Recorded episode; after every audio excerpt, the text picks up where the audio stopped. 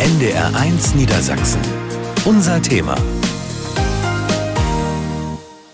Einige anonyme Anrufe waren auch schon wieder da, aber die kennen Sie ja. Die haben sich nicht geändert. Judensau, was willst du in Deutschland? Wir haben gerade eine Kiste gezimmert. Da haben wir eine Sau reingepackt, so von 85 Kilo. Vier Minuten hat das Gas gebraucht und es war nichts Lebendiges mehr vorhanden. Du weißt, wenn du dich vor allen Dingen sehen lässt in St. Borstel, dann droht dir Ungemach. Aber mit all diesen anonymen Anrufen, mit all dem Scheiß, was da aus der Anonymität kommt, da habe ich gelernt zu leben. Das wird sich auch nicht ändern.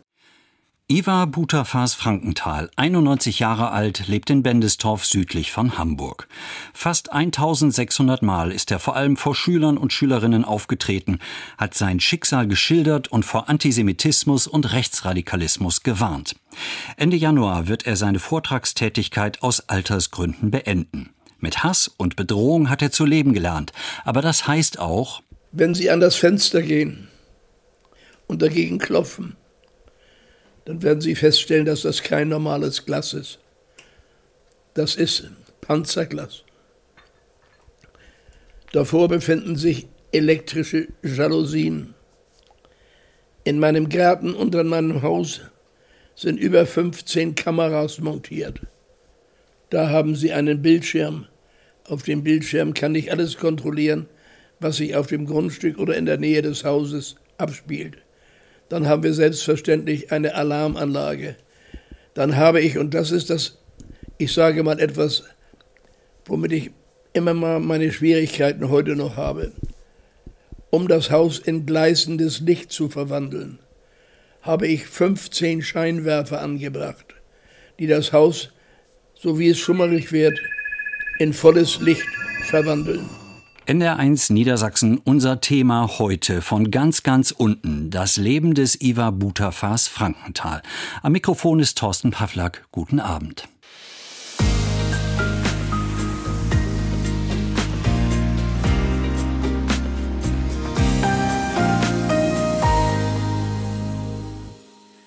Iva Butafas Frankenthal wurde am 16. Januar 1933 geboren.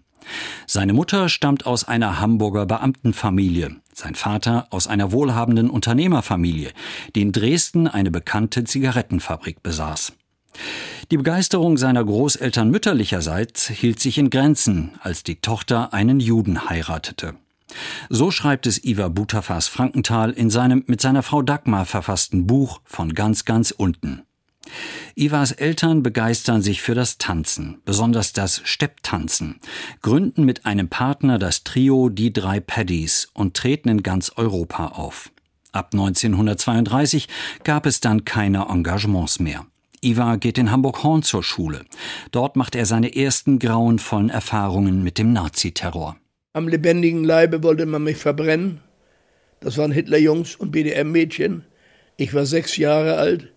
Ich wog 35 Kilo, dann kann man sich ungefähr vorstellen, was ich für ein Zwerg war. Ich wurde von der Schule geschmissen, ich durfte sie nie mehr betreten, kein anderes Kind konnte mit mir spielen oder durfte mit mir spielen. Meine Mutter hat uns acht Kinder an die Hand genommen und wir sind geflüchtet nach Polen, weil wir auf der Liste standen und sollten deportiert werden. Unser Vater war ja vom ersten Tage an, von 1932, war er ja schon im Konzentrationslager er kam nach Esterwegen, das ist bei Papenburg. Er war ein sogenannter Moorsoldat, das sagt den meisten Menschen, den Älteren auch heute noch etwas. Er wurde dann ins Stammlager nach Sachsenhausen verlegt. Wir sind dann von Polen, in das wir geflüchtet waren, in das Polen, sind wir dann zurückgekommen nach Hamburg und haben uns in sechs verschiedenen Kellern versteckt vor der Gestapo, weil wir auf der Liste standen zur Deportation. Zwölf Jahre Verfolgung in Kurzform. Die Familie hat überlebt. Auch der Vater kam nach 1945 aus dem Konzentrationslager zurück.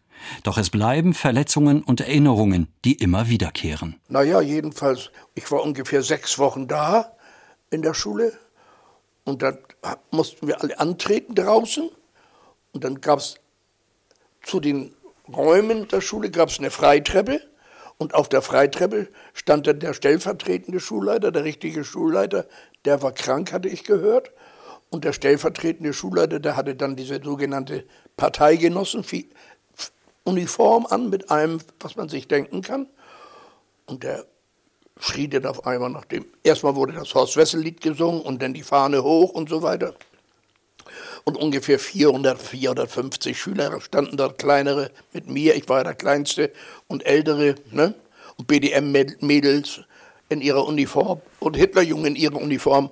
Und dann schrie er auf einmal richtig laut: Butterfass, tritt einmal hervor. Und alle Kinder guckten. Und ich guckte auch. Komm mal hervor. Naja, dann bin ich vorgetreten. Und er gesagt, hör mal genau zu, was ich dir jetzt sage. Du schnappst dir deine Sachen und dann gehst du nach Hause. Und du darfst nie wiederkommen. Dein Vater ist Jude und jetzt verschwinde. Davon träumt Iva Butafas Frankenthal heute immer noch. Eines Tages geht Iva in eine Hamburger Bäckerei, um für 20 Pfennig eine Tüte Kuchenreste zu kaufen. Da sah ich sie schon, so eine ganze Horde Bengels. Und die schnappten mich und fesselten mich, so, so 14-, 15-Jährige, fesselten mich und dann kam einer dazu, so ein älterer mit einer Zigarette, und der brannte mir ein Loch ins Bein, in den Oberschenkel. Und dann riefen sie und jetzt werden wir den Judenbengel rösten. Und dann haben sie ein Gitter genommen von einer Kellerroste, so der Kasematte nennt man die, na, die haben sie mit Pappe und Papier gefüllt und haben mich draufgestellt und angezündet. Naja, ich habe geschrien wie am Spieß. Und meine älteste Schwester Ursel, die hatte Oberabend wie. Unsere Mutter sagte, du pass mal auf, der Kleine kommt gar nicht wieder, seh mal zu, wo der abgeblieben ist. Und die ist losgelaufen, hat dann die jungen Traube da gesehen naja, und dann hat sie gesehen, was los ist. Und dann hat sie die erstmal beiseite genommen, ein paar geschallert und hat erstmal Platz gemacht und aufgeräumt und hat sich ihren kleinen Bruder geschnappt unter den Arm und ist mit ihm nach Hause gegangen. Sein Vater Felix Butterfass gehörte zu den ersten Juden, die 1934 ins Konzentrationslager Esterwegen im Emsland gebracht wurden. Als einer der vielen Moorsoldaten musste er Moore trockenlegen und Torf stechen unter unmenschlichen Bedingungen. Sein Sohn Iva wusste davon zunächst nichts. Seine Mutter erzählt ihren Kindern, der Vater sei beruflich unterwegs. Nach einiger Zeit wird der Vater freigelassen, bald darauf aber wieder verhaftet. Also erstmal hat er überhaupt nicht darüber geredet. Wenn uns jemand was erzählt hatte, später war das unsere Mutter. Und er war einer der ersten Moorsoldaten im Bürgermoor im Emsland bei Papenburg. Und äh, ich möchte sowieso zu diesem Gedenkstätte anschließend noch ein paar Worte sagen. Und er kam dann durch den Einsatz meiner Mutter, die zwar den Druck der Gestapo immer wieder ausgesetzt war, sie sollte sich scheiden lassen, den Kindern wird nichts geschehen, die kommen in ein spezielles ja, Erholungslager, das brauchen sie ja auch mal. Und, aber mit ihrem Mann, das wird nicht gut gehen. Also irgendwann müssen sie damit rechnen, dass er nicht mehr zurückkommt. Also diesmal klappt das noch. Und meine Mutter hat es immer wieder geschafft, dass mein Vater überlebte. Er war fünf Jahre in Bürgermoor und dann kam er in das sogenannte Stammlager von Bürgermoor, also von, von Esterwegen, und kam dann nach Sachsenhausen. Das war das eigentliche Stammlager.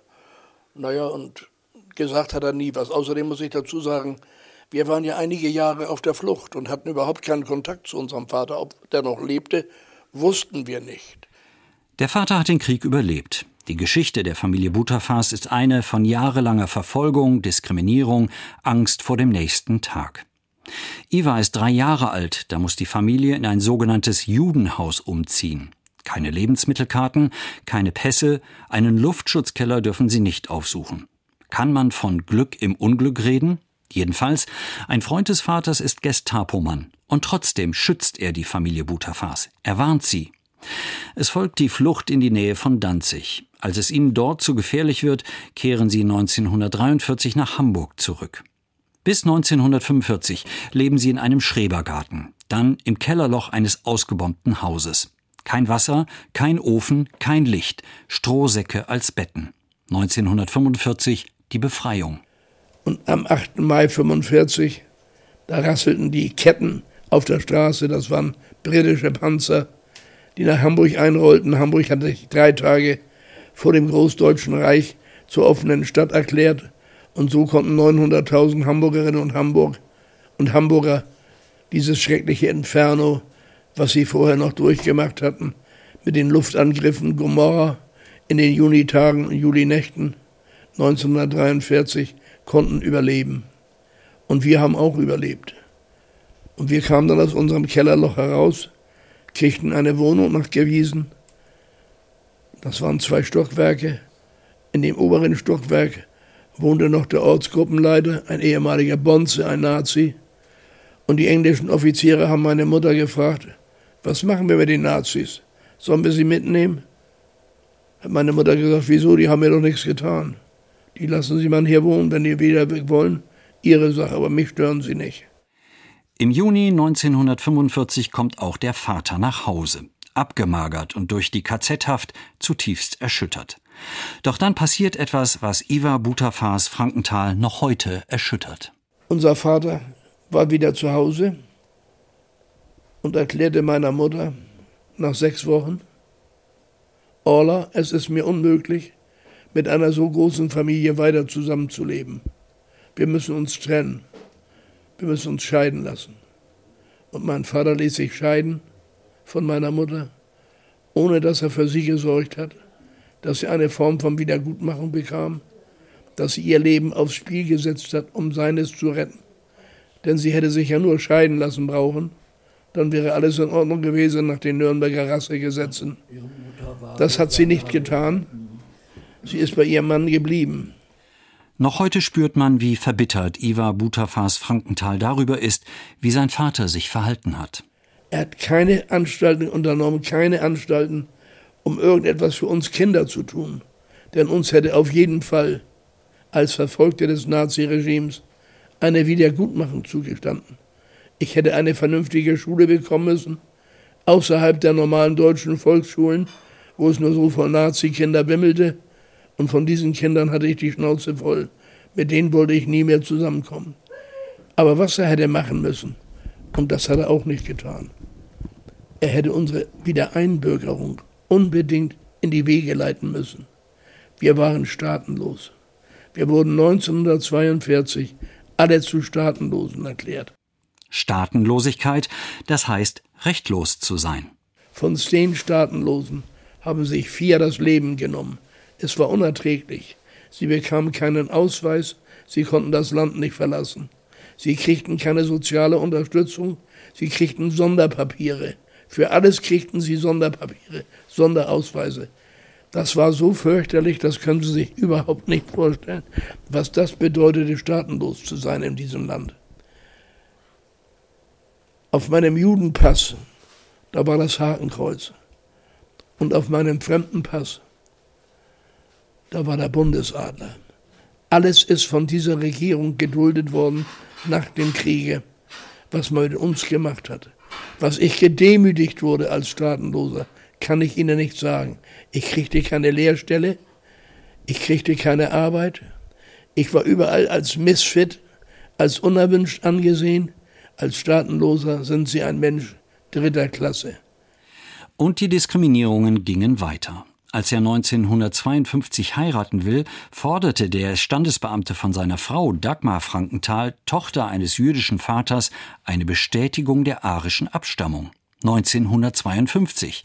Und erst 1964 erhält Iva Butafas Frankenthal die deutsche Staatsbürgerschaft zurück. Er sei vom zuständigen Beamten immer wieder vertröstet und belogen worden. Dasselbe Dreckschwein von Beamter das uns damals die Staatsbürgerschaft abgenommen hat, saß wieder auf seinem alten Posten 1959. Das muss man sich vorstellen. Und als ich mich selber um meine deutsche Staatsbürgerschaft bemühte, denn das war ja kein Leben, ich hatte oft mit dem Selbstmord gespielt. Das war kein Leben. Da hat mir dieser Beamte gesagt, was wollen Sie denn? Sie sind noch nicht in die Gastkammer gekommen. Warum verschwinden Sie nicht aus Deutschland? Und er wusste ja ganz genau auf der Ausländerabteilung, ich würde als Staatenloser ja gar nicht aus diesem Land rauskommen. Und ein anderes Land, wenn ich rauskäme, würde mich ja gar nicht erst aufnehmen. 1964 waren meine beiden Kinder auch noch staatenlos geworden durch mich. Das muss man sich einmal vorstellen. Und ich bin dann zweimal Deutscher geworden innerhalb von 80 Jahren.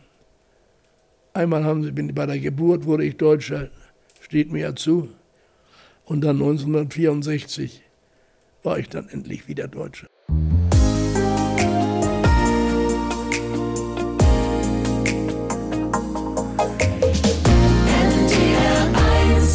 NDR1 Niedersachsen, unser Thema von ganz, ganz unten über Ivar Butafas Frankenthal. Später, sehr viel später, nachdem er sich irgendwie durchgeschlagen hatte, gründete er ein Bauunternehmen, spezialisiert auf Fassadenrenovierung. Er wurde erfolgreicher Boxpromoter und ein Freund von Max Schmeling. Das Unternehmen gibt er 1987 auf. Weil meine Albträume aus dieser Zeit überhand genommen hatten. Es war schrecklich. Immer wieder stand ich in den Flammen, als man Feuer gemacht hatte unter mir, um mich zu verbrennen. Wir werden die Judensau jetzt rösten, mal sehen, wie lange sie aushält. Das war der Wahlspruch der Hitlerjungen, die um das Feuer getanzt hatten. Und ich habe um mein Leben gekämpft. Diese Albträume wurden so schlimm, dass ich meiner Frau 1987 gesagt habe, zwei Möglichkeiten. Entweder wird unsere Firma weitergeführt durch unseren Schwiegersohn und Tochter, oder sie wird verkauft. Ivar Butafas Frankenthal zieht sich aber nicht zurück. Er nimmt den Kampf gegen Antisemitismus, gegen die Verdrängung der deutschen Nazi-Vergangenheit auf. Ein Beispiel. Das Lager Sandbostel bei Bremerförde. Ende September 1939 brachte die Wehrmacht die ersten 3000 polnischen Kriegsgefangenen in das kurz zuvor eingerichtete Kriegsgefangenen-Mannschaftsstammlager Sandbostel. Bis zur Befreiung am 29. April 1945 durchliefen mehrere hunderttausend Gefangene aus der ganzen Welt das Lager. Tausende von ihnen starben an Hunger und Krankheiten. Im April 1945 deportierte die SS etwa 9500 Häftlinge aus dem Hauptlager und aus Außenlagern des KZ Neuengamme nach Sandbostel. Etwa 3000 von ihnen starben an Seuchen, an Erschöpfung oder durch Gewalttaten der Wachmannschaften. Nach der Befreiung durch die britische Armee am 29. April 1945 wurde das Lager zunächst als britisches Internierungslager genutzt, anschließend als Gefängnis, als Lager für DDR-Flüchtlinge, als Bundeswehrdepot und als Gewerbegebiet. In den 1980er Jahren gab es dort einen Reiterhof, in mehreren Baracken lagerte und verkaufte ein Händler ausgemusterte militärische Ausrüstung, vor allem Bekleidung. Das einzige Lager in Europa, das noch über 30 Baracken hat. Dann war da ein äh, Militarierhändler, ein Holzhändler, ein Bordell, also war alles Mögliche drin. Und ich stand da so und da kam denn der Verwalter von dem Militarierhändler, der Verwalter, der die Baracken da verwaltete, und holte aus und wollte den von der Mopo aber ins Gesicht schlagen. Und da habe ich den beiseite gerissen und da habe ich zu denen gesagt, ich war so verärgert. Da habe ich zu denen gesagt, das ist das, jetzt ist das das Tüpfelchen auf den I. Jetzt mache ich euer Kaff bekannter als Las Vegas. Ivar Butafas Frankenthal war empört, auch heute noch. Wo eine Horde von Idioten, von wirklichen Idioten aus diesem unglaublichen ja, ich würde sagen, Killing Field, so kann man es bezeichnen. Circa 60.000 Menschen, Russen vor allen Dingen, sollen dort ermordet worden sein. Und die haben daraus einen Gewerbepark gemacht. Ein Trauern für die Hinterbliebenen war unmöglich. Ivar Butafas Frankenthal hat sofort begonnen, für eine Gedenkstätte zu kämpfen. Er weiß, wie man so etwas macht. Und die habe ich zur Ordnung gerufen. Einschließlich unseren ehemaligen Ministerpräsidenten Wulff und späteren Bundespräsidenten, der sich durch mich irgendwie bedroht fühlte, denn ich habe ihm klar gemacht, wenn jetzt nichts passiert, dann werde ich mich an jede einzelne Botschaft in Deutschland wenden und dann steht Niedersachsen, was das, den Anstand anbelangt und die Moral, erneut auf dem Prüfstand. Und es ist ihm gelungen. Er forderte vehement die Einrichtung einer Gedenkstätte auf dem Gelände. Die Wellen schlugen hoch. Die Öffentlichkeit war in Aufruhr, Feindseligkeiten ohne Ende. Der Preis war hoch. Iva Butafas Frankenthal musste vom Bundeskriminalamt beschützt werden. Es ist nicht zuletzt dem äußerst energischen Einsatz von Iva Butafas Frankenthal und dann durch die Unterstützung durch die Politik gelungen, dass, wie er selber heute sagt, die Gedenkstätte St. Bostel vorbildlich ist. Rund 1600 Mal ist Iva Butafas Frankenthal vor allem in Schulen aufgetreten. Er schätzt, dass er dadurch mehr als zwei Millionen junge Leute erreicht hat. Ich stelle meistens innerhalb der Veranstaltung, womit keiner rechnet, und das sind ja immerhin die Jugendlichen heute, sind die Erwachsenen von morgen. Wenn die dann die schulische Einrichtung verlassen, dann sind sie 19 und 20 Jahre alt, sind sehr vernünftig, machen sich auch ihr eigenes Bild und haben keine rechten Gedanken. Ich stelle Ihnen die Frage, wenn ihr das erste Mal zur Wahl gehen dürft. Wählt keine AfD. Sie bringt über unser Volk Unglück. Ist das klar?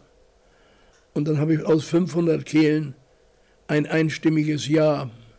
Und wenn mir dieses Ja zu leise ist, dann sage ich, ich möchte diese Bestätigung etwas kräftiger hören. Ja, geht es dann. Wir wählen keine AfD. Wir halten uns an die Parteien, die 1949 aufgrund der Zusage der Amerikaner, der Engländer, der Russen und der Franzosen wieder ihre erste Bundesrepublik gründen durften. In seinen Vorträgen immer an seiner Seite seine Frau schildert er sein Leben. Es geht ihm aber wohl noch mehr darum, den meistens jungen Leuten klarzumachen, wie wichtig es ist, für die Demokratie einzutreten, sie zu verteidigen. Das waren Leute wie Konrad Adenauer, wie Erich Ollenhauer, wie unser erster Bundespräsident Theodor Heuss und wie sie alle hießen. Und diese Leute haben Monate gebraucht, um erstmal den Artikel 1 zu finden. Wie nennen wir denn den, wo wir so viel Unrecht über die Welt gebracht haben? Und dann sind sie auf den Artikel 1 gekommen. Und den Artikel 1 kennen die Jugendlichen auch. Die Würde des Menschen ist unantastbar. Und daran haben wir uns gehalten. Bei Iva Butafas Frankenthal ist spürbar, dass er stolz ist auf das, was aus der Bundesrepublik Deutschland geworden ist. Aus einem Deutschland, das ihn ausgebürgert, verfolgt und erst spät wieder eingebürgert hat. Unsere Kinder können heute in die ganze Welt reisen. Sie sind überall beliebt, sie werden überall begrüßt und man geht ihnen mit Respekt entgegen und sie sagen, Mensch, ist das toll, was ihr geleistet habt. Aus den rauchenden Trümmerruinen habt ihr ein blühendes Land gemacht. Wie ist das möglich? Wenn ich mir vorstelle, sagen manche, habe ich von meinem Urgroßvater gehört, nach 1945 war der Wunsch der Überlebenden, die die Generalkapitulation miterlebt haben, am 8. Mai 1945. Da war der Wunsch, ich möchte auswandern. Und mein erklärtes Land, das ist Schweden oder Amerika. Und heute ist das erste Land in der ganzen Welt, wo man gerne hin möchte. Na, es ist Deutschland.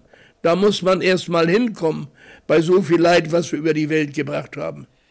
Im Juni 2023 hält Iva Butafas Frankenthal einen Vortrag an der Universität Flensburg vor etwa 200 Studentinnen und Studenten.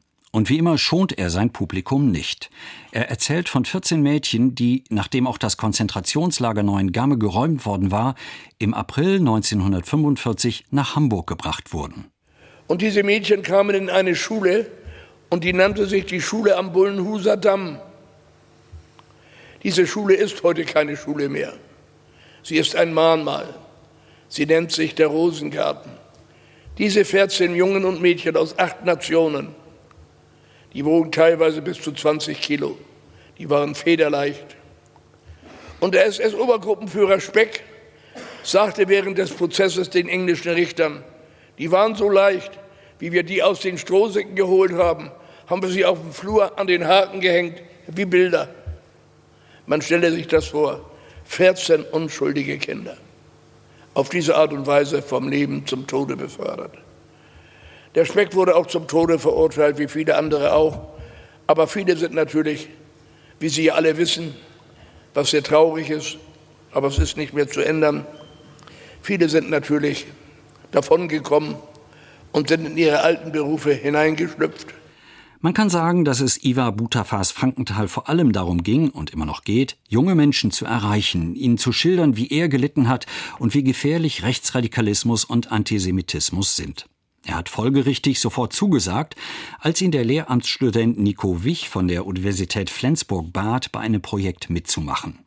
Nico Wich hatte festgestellt, dass es zum Thema Holocaust und Antisemitismusprävention kaum geeignetes Lehrmaterial für die ganz jungen Schülerinnen und Schüler gibt, also für die fünfte und sechste Jahrgangsstufe. Die Grundidee, der Holocaust-Überlebende Ivar Butafas Frankenthal sollte in kurzen Videoclips sein Leben schildern. In einem erzählt er, wie er als kleiner Junge mit seiner Mutter und seinen Geschwistern nach Polen geflüchtet ist. Von einem überzeugten Nazi und Gestapo-Beamten waren sie gewarnt worden. Und er sagte zu meiner Mutter, du Orla, pass auf, es wird jetzt allerhöchste Zeit, dass du deine Kinder nimmst und verschwindest. Du bist nicht mehr sicher. Ihr seht, ihr steht auf der Deportationsliste. Ihr sollt weg, ihr sollt in den Osten deportiert werden. Und hat meine Mutter gesagt, danke für den Tipp. Und hat zu uns Kindern gesagt, ich war ja der Jüngste, alle waren ja älter, es waren vier Jungs bei uns in der Familie und vier Mädchen. Und dann gesagt, so, Kinder, jetzt müssen wir uns auf die Reise machen. Und ich weiß auch schon, wo wir hingehen. Wir werden ganz weit weggehen. Und das ist natürlich, dauert einige Monate, bis wir ankommen. Wir gehen bis nach Polen, weit hinter Danzig. Ja, dann haben wir uns auf den Weg gemacht und einige Monate gelaufen. Wie fühlt sich antijüdische Diskriminierung an? So heißt die Masterarbeit von Nico Wich. Das Lernmaterial enthält neben den Videos mit Iva Butafas Frankenthal weiterführende Fragen und Aufgaben. Es ist online erhältlich. Und auch gegen Ausländerfeindlichkeit erhebt er seine Stimme und erinnert dabei an die Millionen von Zwangsarbeitern, die während des NS-Regimes in Deutschland gelitten haben und gestorben sind. Und es erstaunt ihn immer noch, dass dennoch in den 60er Jahren so viele als sogenannte Gastarbeiter nach Deutschland gekommen sind. Wenn ich mir vorstelle, dass bis 1945 achteinhalb Millionen Zwangsarbeiter, die meisten in den Händen von Albert Speer, unserem Rüstungsminister, ermordet worden sind. Und ich mir vorstelle, dass ab 1962 über sechs Millionen Gastarbeiter ins dieses Land gekommen sind, um Deutschland zu seinem jetzigen Wohlstand zu verhelfen und dieses Land wieder aufzubauen. Das ist ein Gedanke, mit dem muss ich mich nach wie vor erstmal richtig anfreunden. Denn die deutschen Männer, die standen ja in Uniform, die waren an der Westfront, in der Normandie, die waren in Russland, die waren in Stalingrad. Also mussten noch die Zwangsarbeiter in der Rüstungsindustrie arbeiten. Oder bei Balsen in Hannover Kekse backen. Was weiß denn ich? Jede Firma in Deutschland hatte sich doch die Zwangsarbeiter als billige Arbeitskräfte über die SS in ihre Firmen geholt. Das dürfen wir doch nicht vergessen. Und dass man uns so viel Vertrauen geschenkt hat. Alleine zwei Millionen Italiener, drei Millionen Türken. Seine Vorträge haben Ivar Butafas Frankenthal durch ganz Deutschland geführt. An einige erinnert er sich ganz besonders. Was ich erlebt habe, zum Beispiel, das war in Gießen. Da hatte ich in einer Moschee einen Vortrag. Es war unglaublich interessant. Gerade den Türken haben wir ja viel zu verdanken als die ersten aus Anatolien nach Deutschland kamen. Da sprach mich ein sehr elegant gekleideter Herr in der Moschee an. Ohne Schuhe. Man geht in eine Moschee nur auf Strümpfen. Der sprach mich an und sagte, Herr Budafas, meine Großeltern sind aus Anatolien nach Deutschland gekommen und haben Deutschland mit zu ihrem Wohlstand verholfen. Und ich bin jetzt die sechste Generation. Ich habe in Deutschland die Schule besucht. Ich habe mein Abitur gemacht. Ich habe Medizin studiert und bin heute der leitende Chefarzt an der Uniklinik in Gießen. Das sind Schritte. Und wenn Sie sich mal angucken, wir haben inzwischen schon in der Politik Leute mit einer Selbstverständlichkeit, wenn ich an Özdemir denke, der ist Minister. Und ich sage jedem Schüler, der vor mir sitzt, euch steht die ganze Zukunft offen. Ihr seid die Zukunft Deutschlands.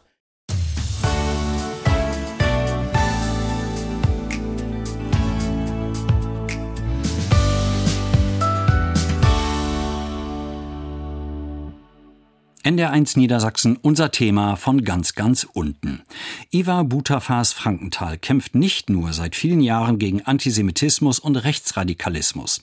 Er ist ein erfolgreicher Unternehmer und ein großer Fan des Boxsports.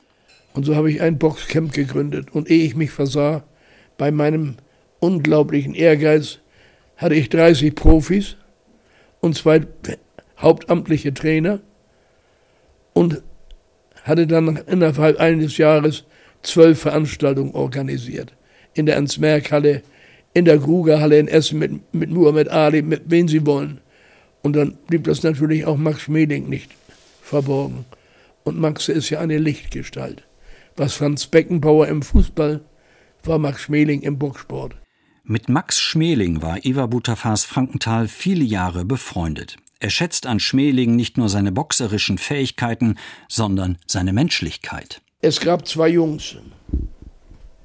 Das waren die Söhne von seinem Schneider in Potsdam.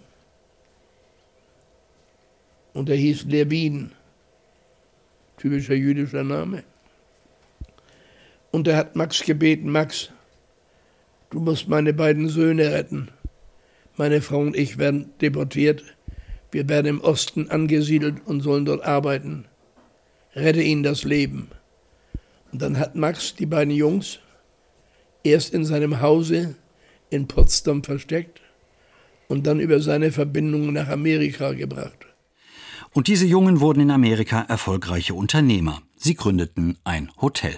Und in diesem Sens-Hotel wollten sich Henry und Werner Levin, die beiden Jungs, denen er das Leben gerettet hat, endlich bei ihrem Lebensretter bedanken und haben für ihn eine riesen Hommage organisiert. Und wenn die Amis was organisieren in, diesen, in dieser Richtung hin, können Sie sich ja vorstellen, was das ist. Der Ballsaal der 4000 Menschen fast, der war gefüllt, als Schmeling da war. Die ganz großen Boxer, wie Mike Tyson und wie sie alle hießen, waren alle anwesend. Die größten Schauspieler in Amerika sind teilweise von New York nach Las Vegas geflogen. Das ist ja fast so weit von New York nach Las Vegas wie von Hamburg nach New York. Das sind ja Strecken. Und noch einmal mit Max Schmeling zusammenzukommen. Und das war für mich eine große Ehre, dass ich sein Sekretär sein durfte und dort in Amerika alles zu organisieren. Das war einmalig, das werde ich nie vergessen. Und an noch etwas erinnert sich Iva Butafas Frankenthal. Max Schmeling hatte noch Häuser in der ehemaligen DDR. Würde Schmeling auf seine Besitzrechte pochen? Schmeling ist dann eines Tages dorthin gefahren. Ihr könnt jeder das Haus, in dem ihr lebt, könnt ihr behalten. Das war Max Schmeling. Ein unglaublicher Mensch, ein Gigant. Den habe ich verehrt und den verehre ich heute noch und denke sehr häufig an ihn und besuche auch so häufig das Grab von Max in Hollenstedt und von seiner Frau Annie.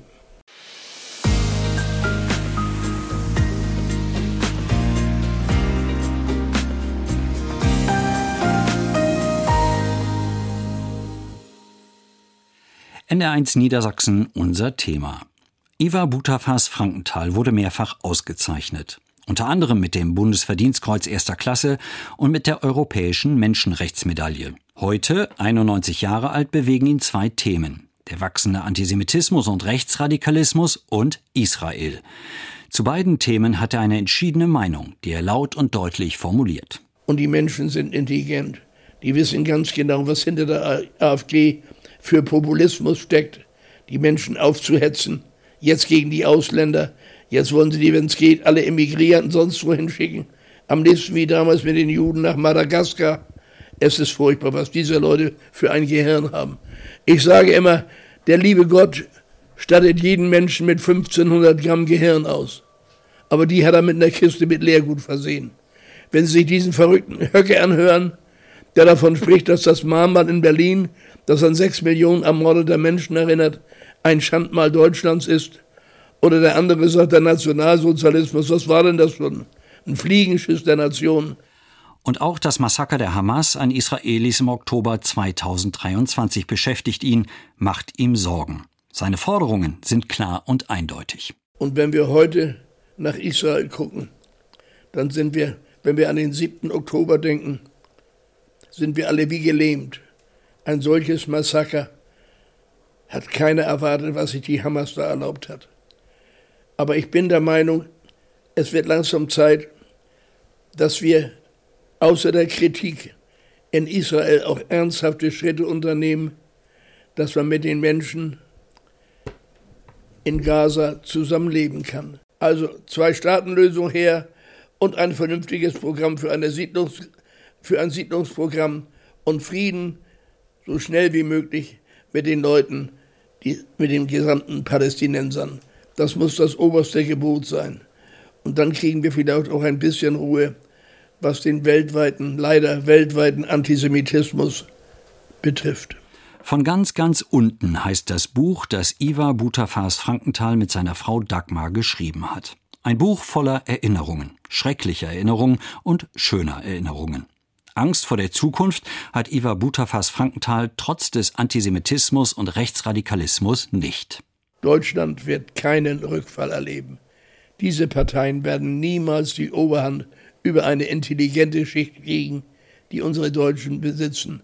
Und ich kann nur noch den Aufruf machen an unsere deutschen Brüder und Schwestern. Lasst euch nicht auf dieses Pack ein.